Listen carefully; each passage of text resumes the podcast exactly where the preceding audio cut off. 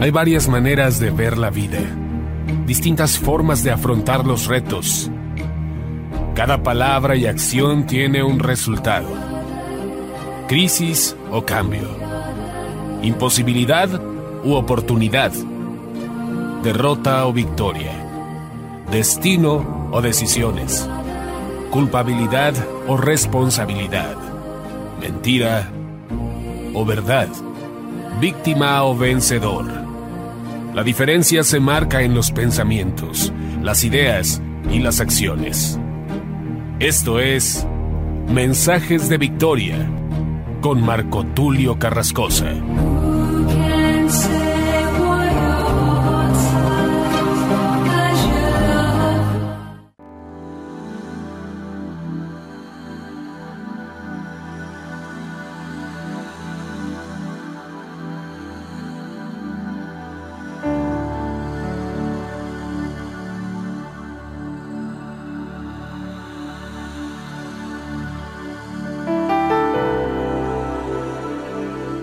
Bendiciones a todos.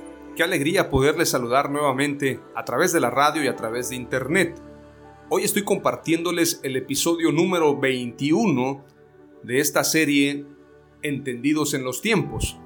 Me siento muy contento, quiero decirles que para mí este mensaje es muy emotivo y quiero motivarlos también a ustedes para que puedan entrar a una visión de poder alcanzar esos sueños que han estado allí en el corazón durante mucho tiempo.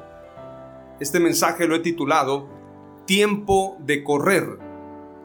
Es decir, ya estamos listos para la carrera y se escucha el disparo que anuncia la salida de la carrera. Este es el tiempo de correr.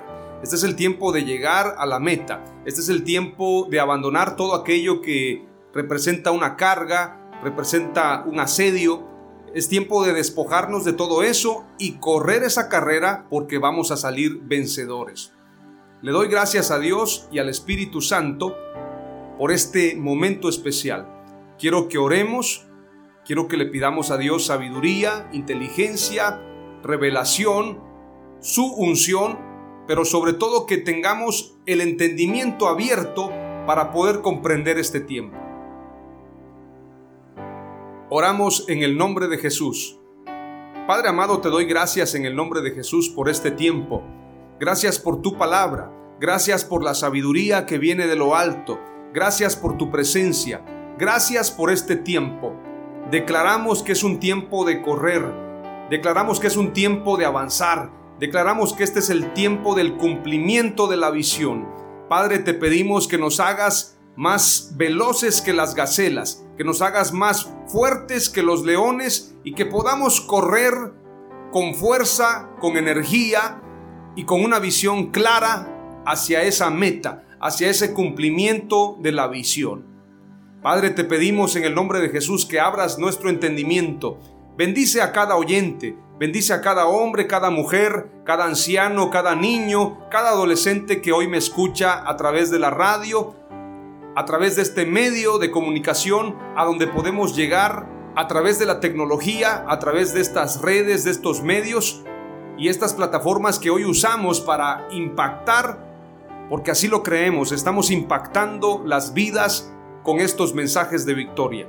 Te pido Señor que se multiplique la audiencia, que cada vez sean más personas que escuchen estos mensajes, que revolucionen sus vidas, todo con el propósito de que tu palabra penetre en los corazones, que tu palabra sea sembrada y traiga fruto, que tu palabra traiga crecimiento, porque tu palabra dice claramente en Isaías 55:11, así será mi palabra que sale de mi boca, no volverá a mí vacía, sino que hará lo que yo quiero y será prosperada en aquello para que la envié.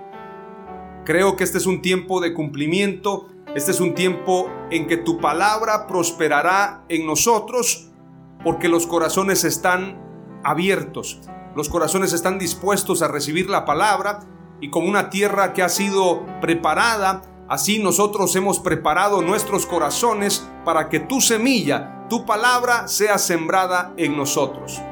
Hemos levantado ya el barbecho, hemos preparado esta tierra, la hemos arado hemos preparado el camino, literalmente como dice la escritura, para que tú camines en ese camino y para que tú seas nuestro maestro.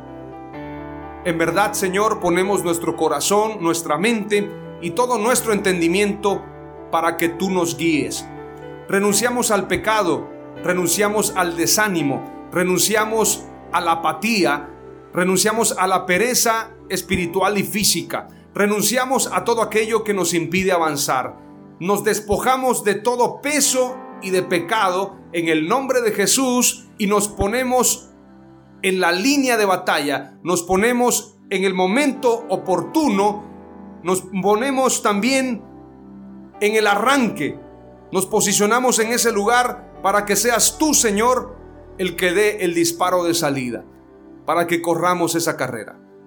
En el nombre de Jesús lo oramos, lo creemos y lo confesamos diciendo, amén. Hoy te comparto el episodio número 21 titulado Tiempo de correr. Voy a compartirte tres palabras clave y para esto vamos a ir al libro de Habacuc, capítulo 2, verso 2 al verso 5. Habacuc, este profeta que le reclama a Dios de cierta manera, que le pregunta, ¿qué responde Señor tocante a mi queja? ¿Qué respondes a esta petición que te hago como profeta tuyo por este pueblo que está en calamidad? Habacuc se plantea la solución al problema. Habacuc no solamente observa el problema, sino también clama a Dios y espera la respuesta como solución a ese problema. Esto es liderazgo. El líder no solamente observa el problema, sino que también pide a Dios sabiduría y se plantea una solución a ese problema. No podemos resolver el problema en nuestras fuerzas, pero si Dios nos da sabiduría y nos da inteligencia, pero sobre todo nos da desunción, vamos a poder resolver cualquier problema. Habacuc observa la situación, al igual que Nehemías y otros personajes bíblicos como David, como José, como Daniel, etc observa el problema y clama a Dios. Lo primero que tenemos que hacer cuando vemos un problema es orar a Dios y Dios responderá porque Dios es fiel. La escritura dice, clama a mí y yo te responderé y te enseñaré cosas grandes y ocultas que tú no conoces. Al que busca, encontrará. El que busca, haya, dice la escritura. El que toca, se le abrirá. El que pide, se le dará es una promesa de Dios.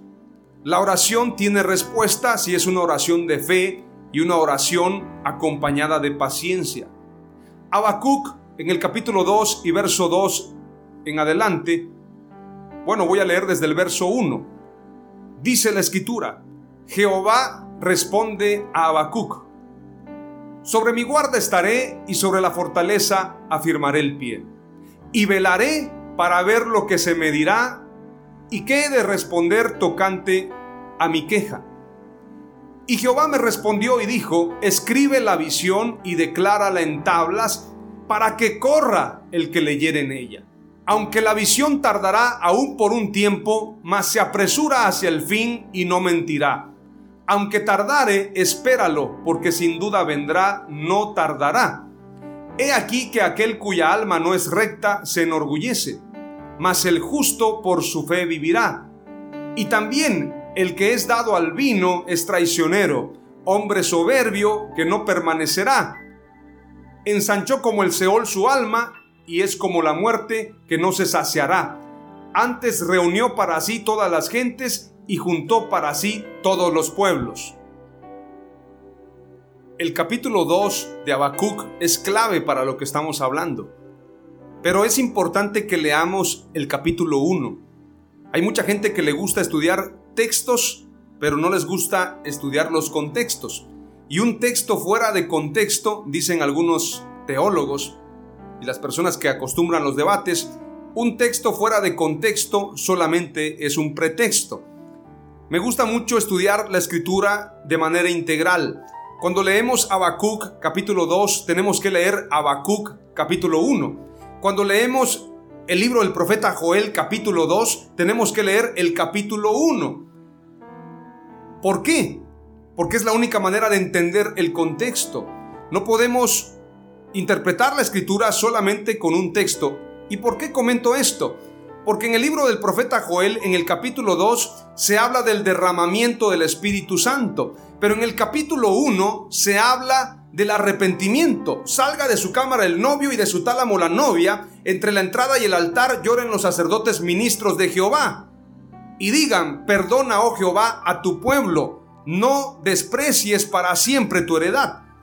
Es decir, antes del avivamiento hay arrepentimiento. Nos gusta hablar de avivamiento, pero no nos gusta hablar de arrepentimiento. Y cuando leemos el capítulo 2 de Habacuc hay una respuesta, pero en el capítulo 1 hay un reclamo. Habacuc capítulo 1, verso 2, verso 1 al verso 4 dice: La profecía que vio el profeta Habacuc ¿Hasta cuándo, oh Jehová, clamaré y no oirás? Y daré voces a ti a causa de la violencia y no salvarás. ¿Por qué me haces ver iniquidad y haces que vea molestia? Destrucción y violencia están delante de mí y pleito y contienda se levantan. Por lo cual la ley es debilitada y el juicio no sale según la verdad por cuanto el impío asedia al justo, por eso sale torcida la justicia. Este pasaje hace concordancia con lo que está sucediendo en el mundo. Los malvados asediando a los justos. Se promueven leyes en contra de la iglesia, en contra de la vida, en contra de la familia, en contra de los principios. Y la iglesia clama a Dios pero Dios quiere que la iglesia pase del clamor a la acción. Habacuc está clamando, dice, ¿hasta cuándo, oh Jehová, clamaré y no oirás?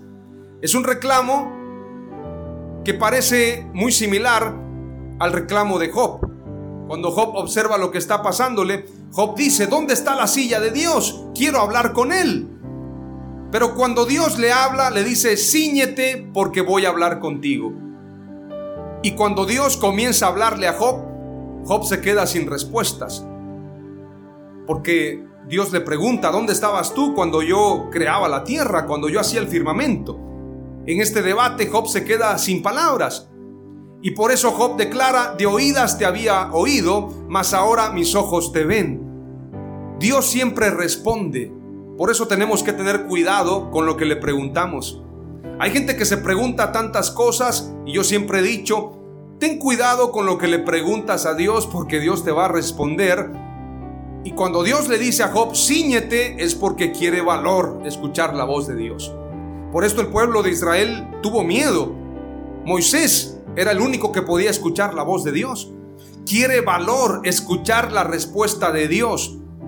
El mismo valor que tienes para preguntar debes tener para escuchar. Por eso, no te cuestiones muchas cosas, más vale creer. Recuerdan ustedes, y esto que estoy diciendo es profético. Tomás dijo, si yo viere sus manos y metiere mi dedo en ese agujero de su mano y metiere mi mano en su costado, entonces creeré. Cuando se le presenta a Jesús, lo confronta y le dice, aquí están mis manos, aquí está mi costado. Vamos, mete tu mano en mi costado y mete tu dedo en mis manos. ¿Y qué hizo Tomás? Cayó de rodillas y le dijo, Señor mío y Dios mío, a manera de arrepentimiento, porque había hecho una confesión insensata. Bienaventurados los que sin ver creyeron. Por esto le declara, porque me has visto, has creído. Bienaventurados los que no vieron y creyeron. Por esto tenemos que tener cuidado. Y Habacuc recibe respuesta en el capítulo 2. Dice la escritura, Jehová responde a Habacuc. Habacuc dice, sobre mi guarda estaré. y sobre la fortaleza firmaré el pie y velaré para ver lo que se me dirá y qué he de responder tocante a mi queja. Y Dios declara y Dios responde. Y Jehová me respondió y dijo, escribe la visión y declárala en tablas para que corra el que leyere en ella. Cuando hay una visión, tenemos que correr. Porque ya no estamos esperando respuesta. La visión llegó, la respuesta de Dios llegó. Ahora tenemos que correr. Cuando Dios nos da una visión, quiere que corramos para cumplir esa visión. Aleluya. Y el tiempo de correr por la visión ha llegado. La palabra profética número uno, la palabra clave número uno es la visión es para correr. La visión una vez que llega no es para quedarse de brazos cruzados. Ya llegó la visión, ahora me quedo observando. Ahora me quedo esperando más confirmaciones. No, si llegó la visión, si llegó la palabra profética, es el tiempo de correr. Es el tiempo de hacerlo realidad. Es el tiempo del cumplimiento de Dios. Escribe la visión y declárala en tablas para que corra el que leyere en ella. Es tiempo de correr. Aleluya. Así que ve preparando los tenis, ve preparando tu equipaje, ve preparando ese traje de correr para que puedas llegar a la meta. Dicen que los corredores usan la ropa más ultraligera que pueda haber. Los tenis más ultraligeros, las playeras y pants más ultraligeros para poder correr. Entre más ligeros, más veloces. Ahora te voy a compartir la segunda palabra clave. Vamos a ir al primer libro de Samuel capítulo 17. Y cuando hablamos del primer libro de Samuel capítulo 17, hablamos de David y Goliat. Voy a leerles desde el verso 1, voy a tratar de leerles la mayor parte de este precioso capítulo que todos debemos estudiar. De hecho, voy a escribir un libro basado en ese capítulo, exclusivamente en ese capítulo, porque nos da una serie de simbolismos ese enfrentamiento entre David y Goliat.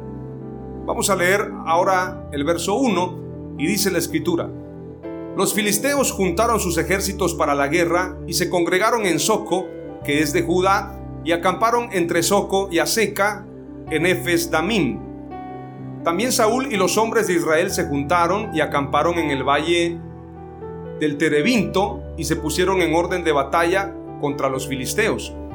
Y los filisteos estaban sobre un monte a un lado, e Israel estaba sobre otro monte al otro lado, y el valle entre ellos. Salió entonces del campamento de los filisteos un paladín, el cual se llamaba Goliat de Gat, y tenía de altura seis codos y un palmo.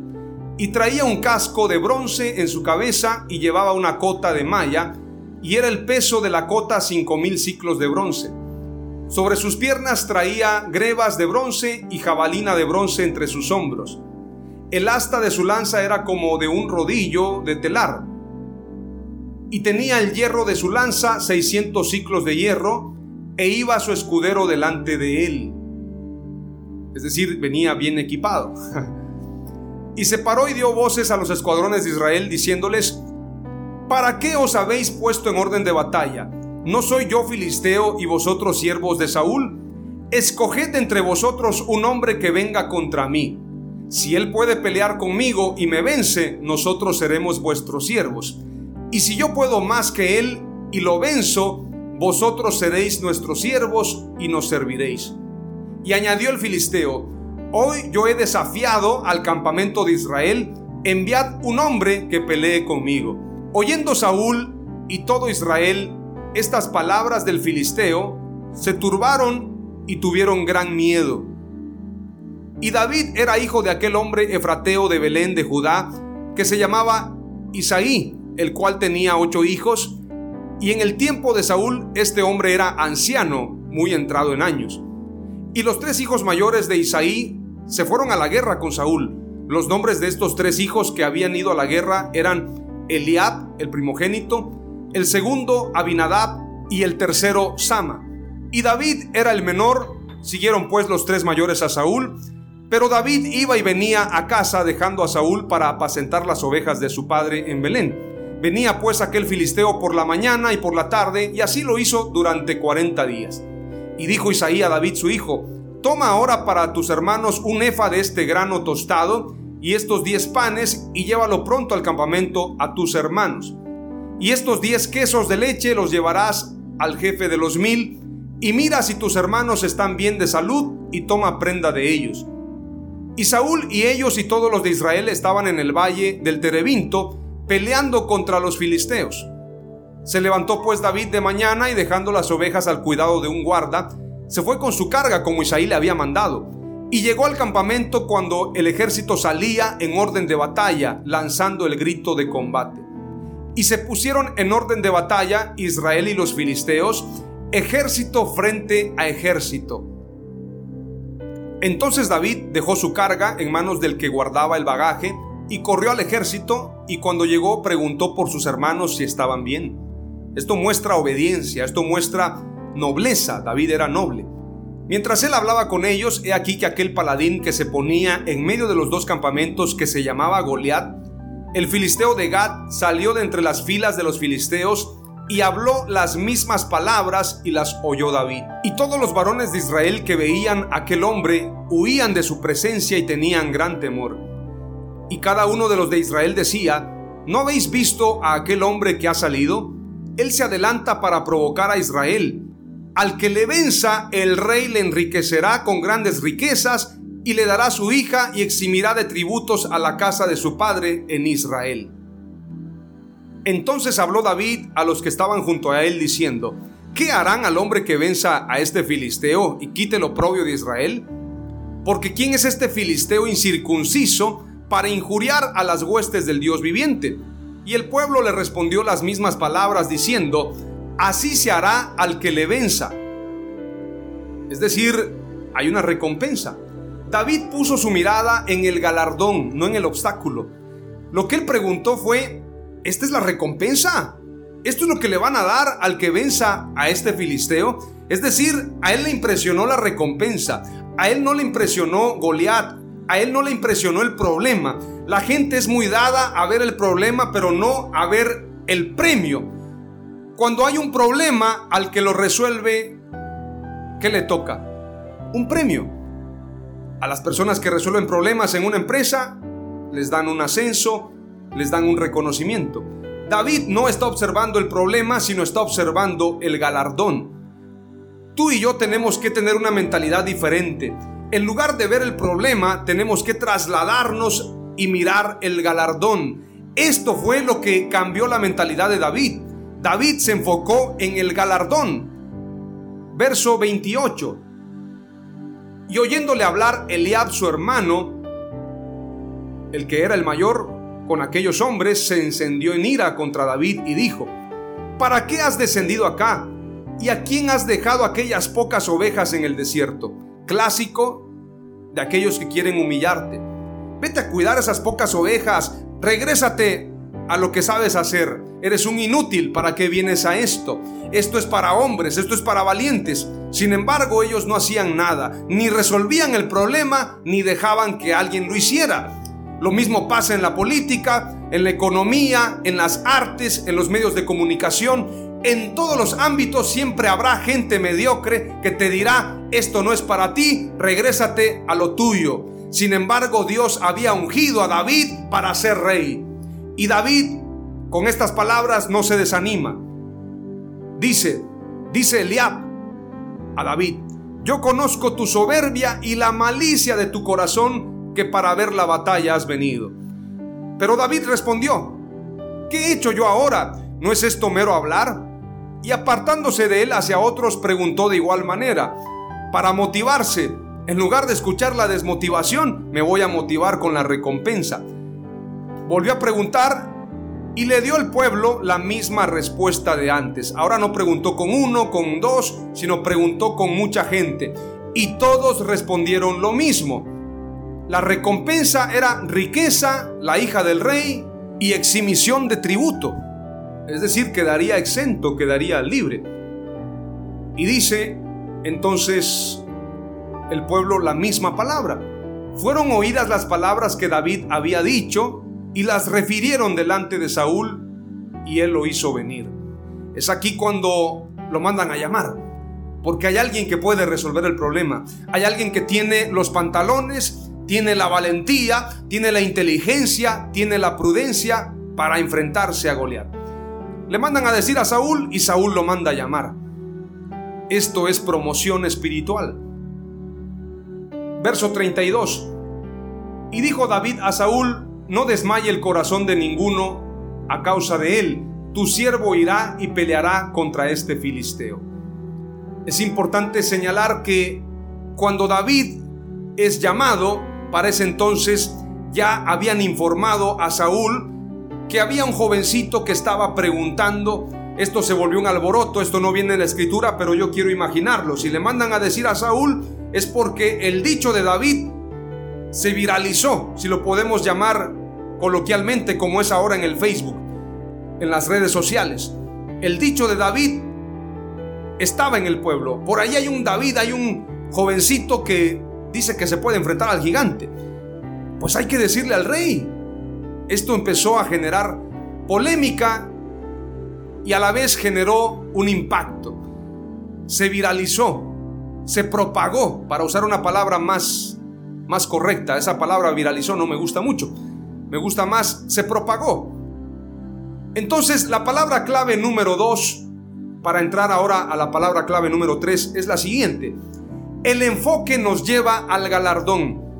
David no se enfocó en el problema, se enfocó en el galardón. Tu mirada debe estar puesta en el galardón y no en el problema. Aleluya. Esto nos abrirá el camino. Puestos los ojos en Jesús, el autor y consumador de la fe. Aleluya.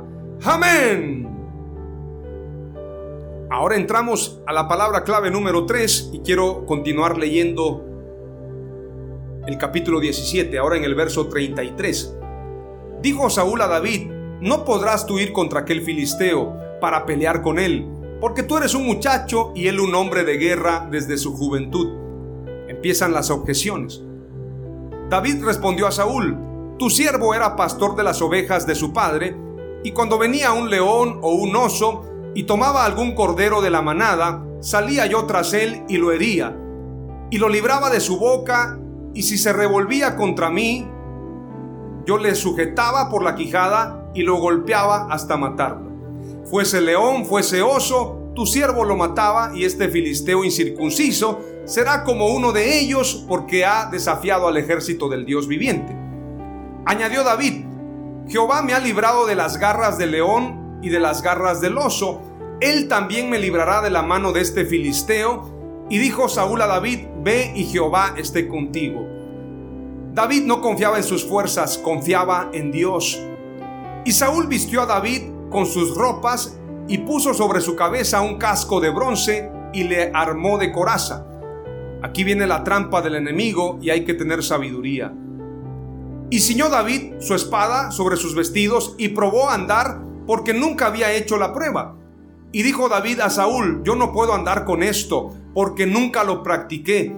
Y David echó de sí aquellas cosas. Y tomando su callado en su mano, escogió cinco piedras lisas del arroyo y las puso en el saco pastoril en el zurrón que traía, y tomó su onda en su mano y se fue hacia el filisteo. La palabra clave número tres tiene que ver con las decisiones. Hay momentos que tenemos que decidir. David se iba a enfrentar a Goliat, pero la decisión más crucial estuvo en ese momento. O es la armadura o es la presencia. O es el sello de hombres o es el sello de Dios. O es la aprobación de los hombres o es la aprobación del Espíritu Santo. Hay un momento de decisión y David decide. Echó de sí esas armaduras, esos renombres, esas protecciones de hombres y él dijo, yo no puedo andar con esto más adelante dice entonces la escritura que tomó su callado en su mano y escogió esas cinco piedras.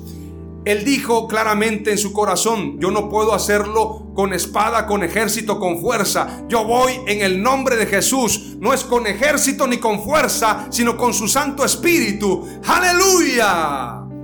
Y todos conocemos la historia. Todos conocemos este gran triunfo. La escritura dice en Hebreos 12. Por tanto, nosotros también teniendo en derredor nuestro tan grande nube de testigos, despojémonos de todo peso y del pecado que nos asedia, y corramos con paciencia la carrera que tenemos por delante, puestos los ojos en Jesús, el autor y consumador de la fe, el cual por el gozo puesto delante de él soportó la cruz, menospreciando el oprobio, y está sentado a la diestra del trono de Dios. Aleluya. Tenemos que despojarnos de todo peso y del pecado para correr la carrera con paciencia y poder ir hacia adelante. Termino con la palabra clave número 3, no sin antes decirte lo siguiente. David ganó la batalla porque tomó la mejor decisión antes de pelearla. La armadura hubiese sido un estorbo para él y la historia no diría que David mató a Goliat. No quiero ni pensar lo que diría la historia. David tomó la mejor decisión, rechazó la armadura y decidió ir en el nombre de Jehová de los ejércitos, en el nombre de Jesús. Leamos lo que dice el verso 45 del capítulo 17. Entonces dijo David al filisteo, tú vienes a mí con espada y lanza y jabalina, pero yo vengo a ti en el nombre de Jehová de los ejércitos, el Dios de los escuadrones de Israel, a quien tú has provocado.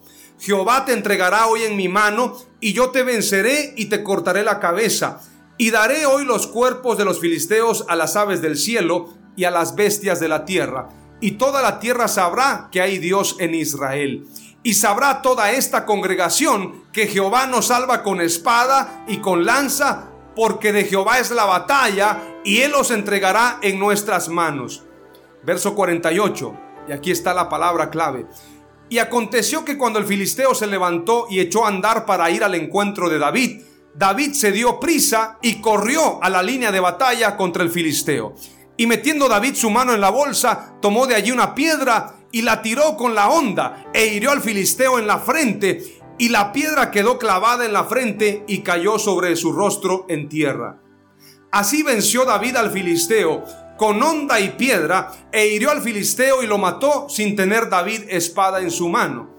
Entonces corrió David y se detuvo sobre el filisteo y sacando la propia espada de él de su vaina, lo acabó de matar y le cortó con ella la cabeza y cuando los filisteos vieron a su paladín muerto, huyeron. Aleluya. Gloria a Dios. Para correr hay que andar ligero. Esa es la palabra clave número 3. Hay que andar ligeritos, así como andaba David, no con armadura. Ligeritos para correr fuerte. Despojémonos del peso y del pecado que nos asedia y corramos la carrera. Las tres palabras clave que te he compartido el día de hoy son las siguientes. La visión es para correr. El enfoque nos lleva al galardón. Para correr hay que andar ligero. Oramos al Señor. Padre amado, te doy gracias por este tiempo. Gracias por tu palabra. Gracias por este tiempo especial. Reconocemos que la visión tuya, Señor, es para que se cumpla y para que corramos a leerla.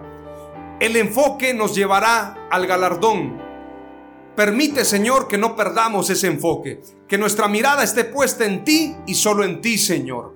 También reconocemos que para correr hay que andar ligeros y por esto renunciamos al pecado, a la ansiedad y a toda carga que nos asedie. En el nombre de Jesús somos libres para correr, libres para amarte, libres para adorarte. Que todo sea para gloria y honra de tu nombre. En el nombre de Jesús. Amén.